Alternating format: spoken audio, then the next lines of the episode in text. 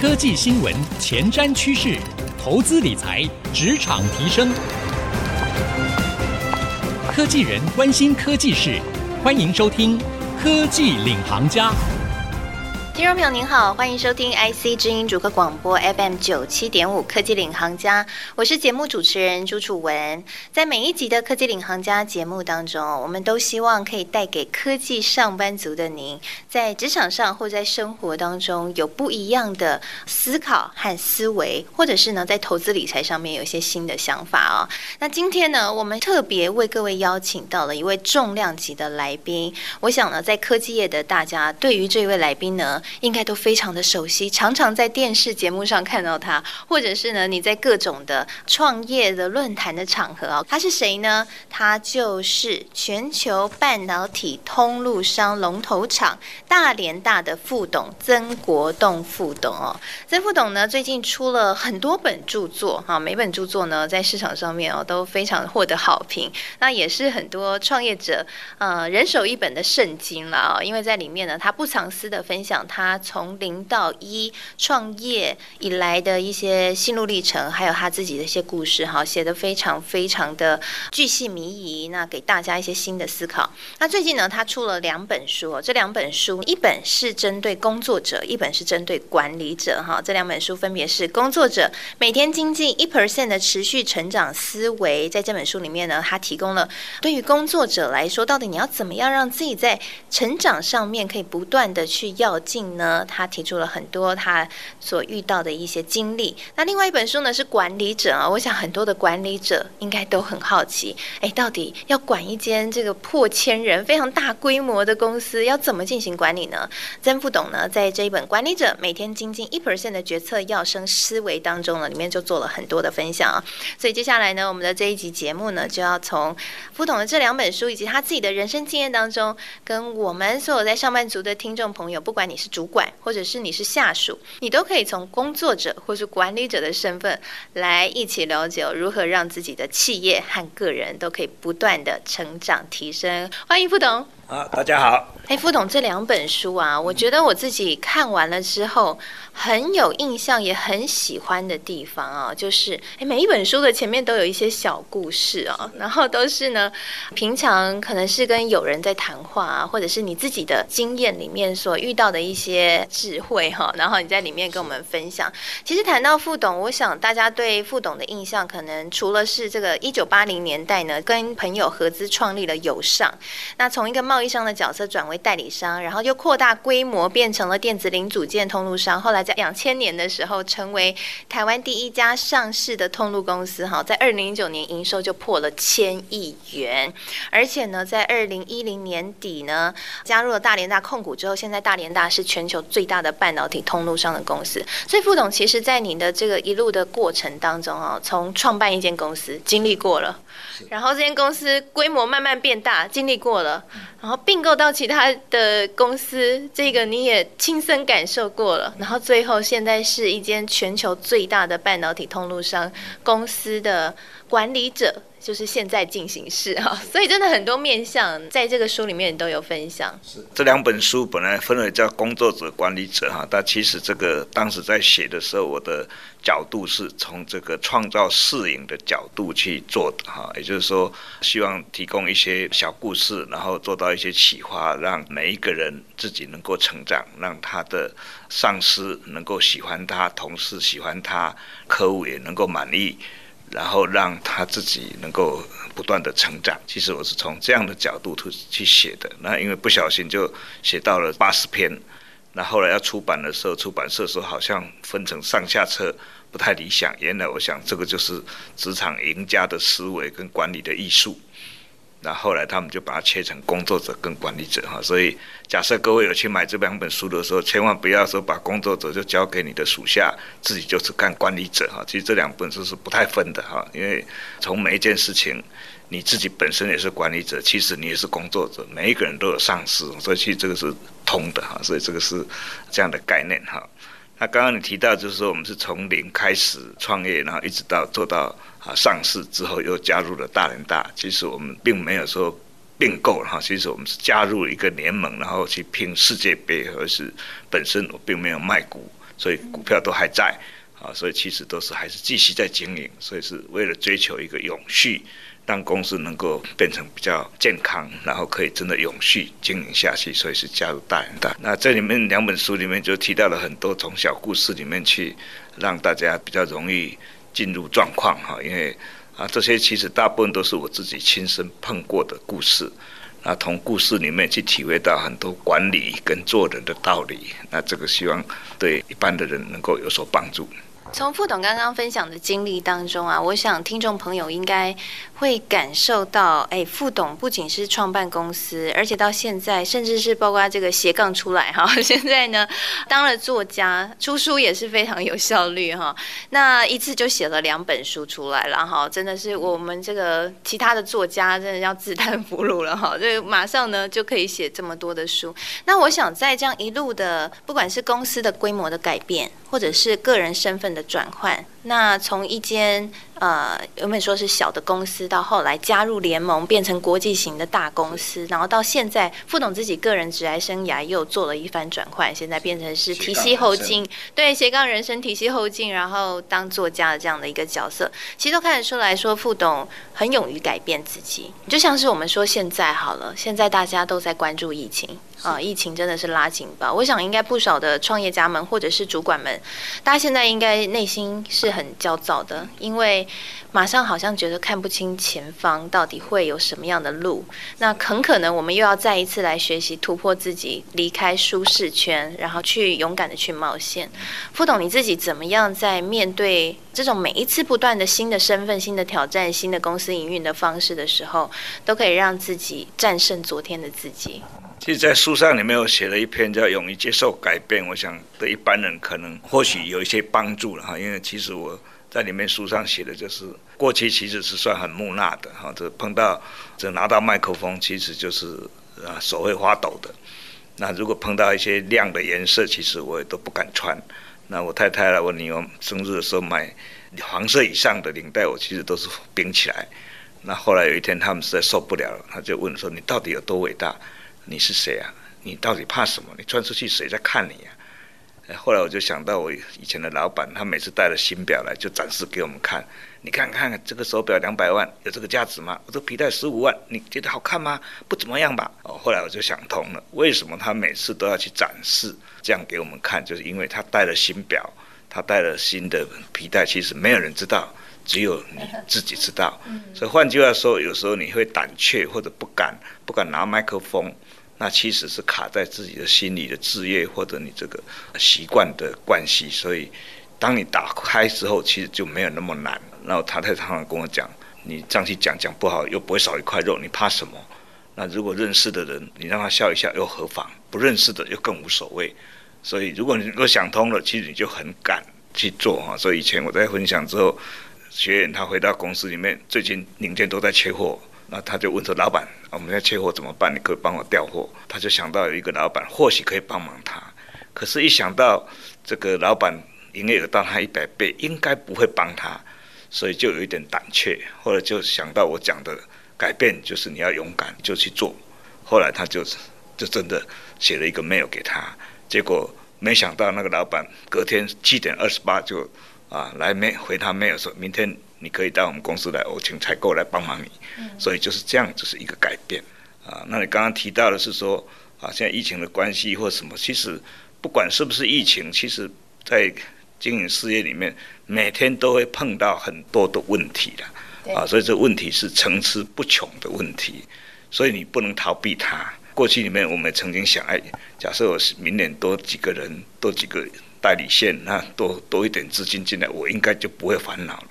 结果每年烦恼的东西都不一样。当你有资金的时候，你就可能产品有问题；当你产品没问题的时候，你可能没有订单；当你订单有的时候，会有呆账，又会有死货，又有退货，所以永远就是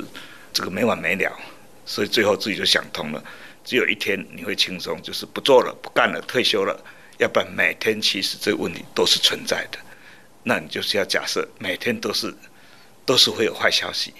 所以当你到公司的时候，你就假设。百分之九十五都是坏消息，只有五趴是好消息。勉强里面五趴是好消息，又带着坏消息，因为带了大订单回来，我又担心我的货怎么办，我的钱从你哪里来？所以永远都没有这个好消息。所以当你能够这样去适应它，你不管碰到疫情，碰到什么，反正碰到了，那反正也回不去，那怎么办？你只能从现在去改变，就当做回不去。那这样的话，我怎么去处理公司的所有事情？你不要寄望他回得去，你就把它当做回不去。那我应该怎么办？我就现在就开始着手去动。我觉得刚刚副董讲到一点，真的非常适用于不管是创业家或是一般的上班族哦，就是要一个可以面对压力的方法，就是把好消息的期望值降到非常低哦，所以任何的好消息出来，它都变成一个 surprise，让你的生活会变得很有乐趣哦。休息一下，广告回来，我们继续来跟副董请教更多的职场智慧。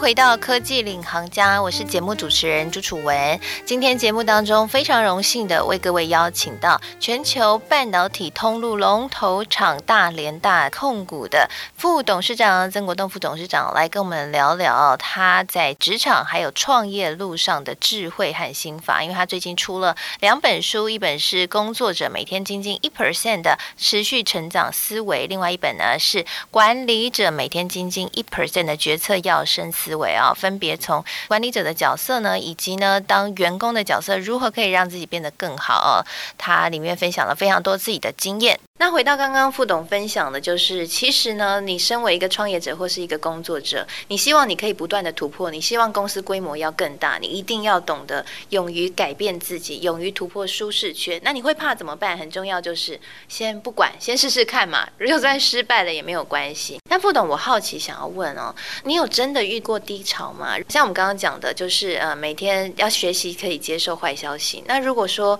面对着这个坏消息是心情很沉。严重，或者是说，今天我真的努力去试试看了，但是还是面临了很严重的打枪。你自己是怎么样去度过这样的一个情绪上面的变动呢？啊，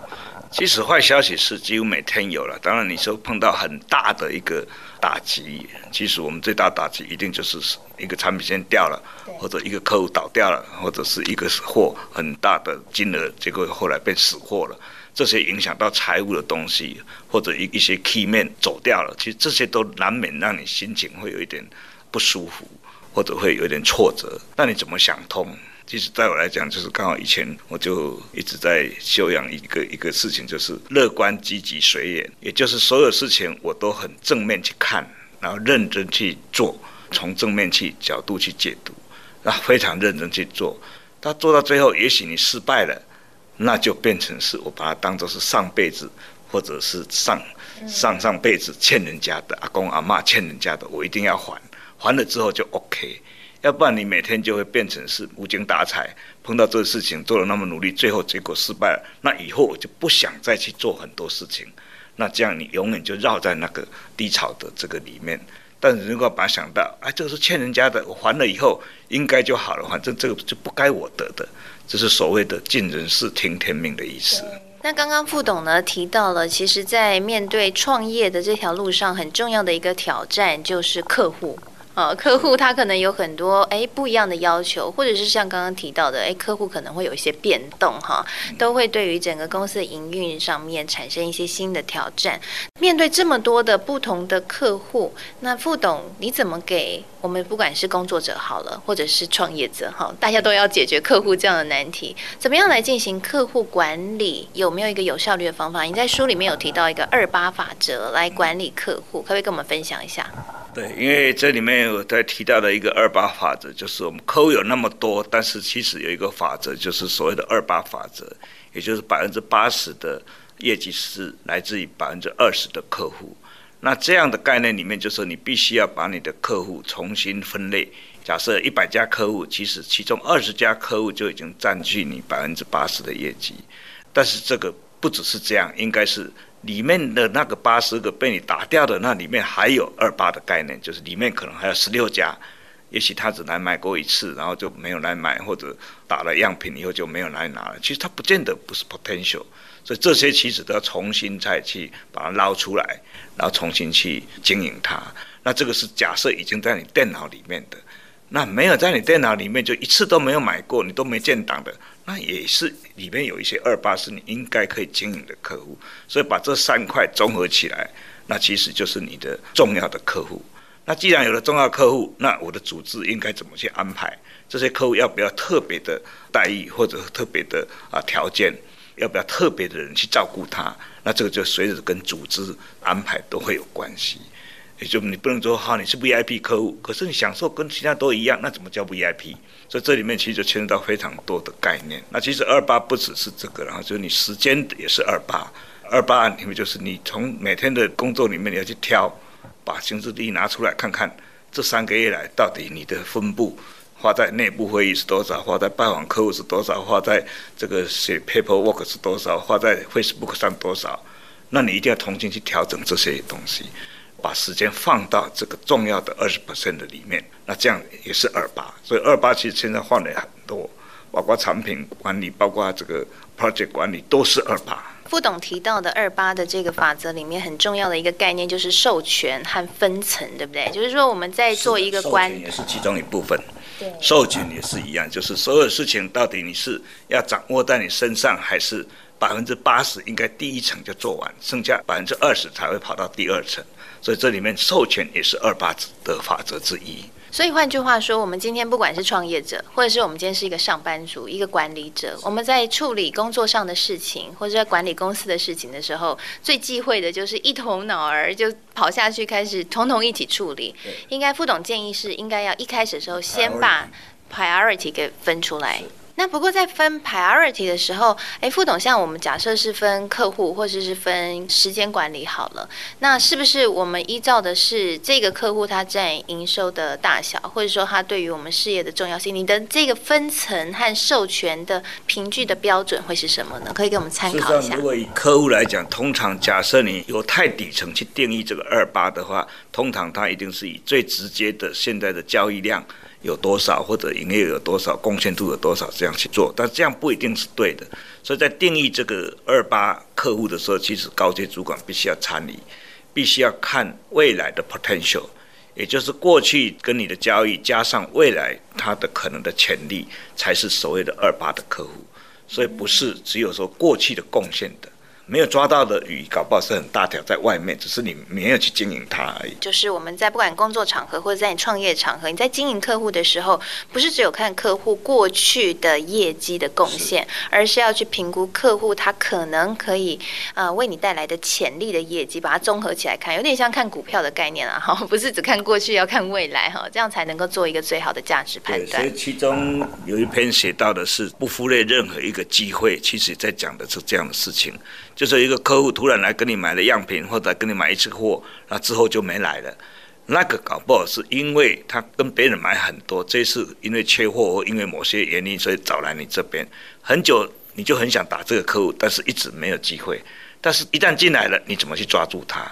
那换句话说，就是在不忽略任何机会里面，就是当你要客户进来的第一次，你要建档，那个时候你就要开始 review 他。到底有谁去服务他？到底询价的一个东西，要不要给他两？要不要给他三个？要不要派人去拜访他？不是，就是他好像要买个一 K，你就给他一 K，这样就了事。所以他的管理要拉到更前面。所以呢，其实客户啊，如果你有观察客户的需求面上，可以更琢磨、更努力的话，其实，在一些目前看起来业绩贡献是有限的客户，他未来是很有机会会成为支撑你的业绩，或者是支撑公司营运发展的大的贡献的来源啊。所以呢，这个部分呢，副董在书里面有特别用很多小故事来说明，就是这不能忽略任何一个机会啊。那在书里面还有一个我认为蛮重要的地方啊，就是有提到说在人脉的重要性，特别是在商场上啊，人脉的经营对于很多的创业者来说，或者是一些公司的主管来说都是非常重要。那我在书里面看到一个很有趣的观念，就是副董说呢，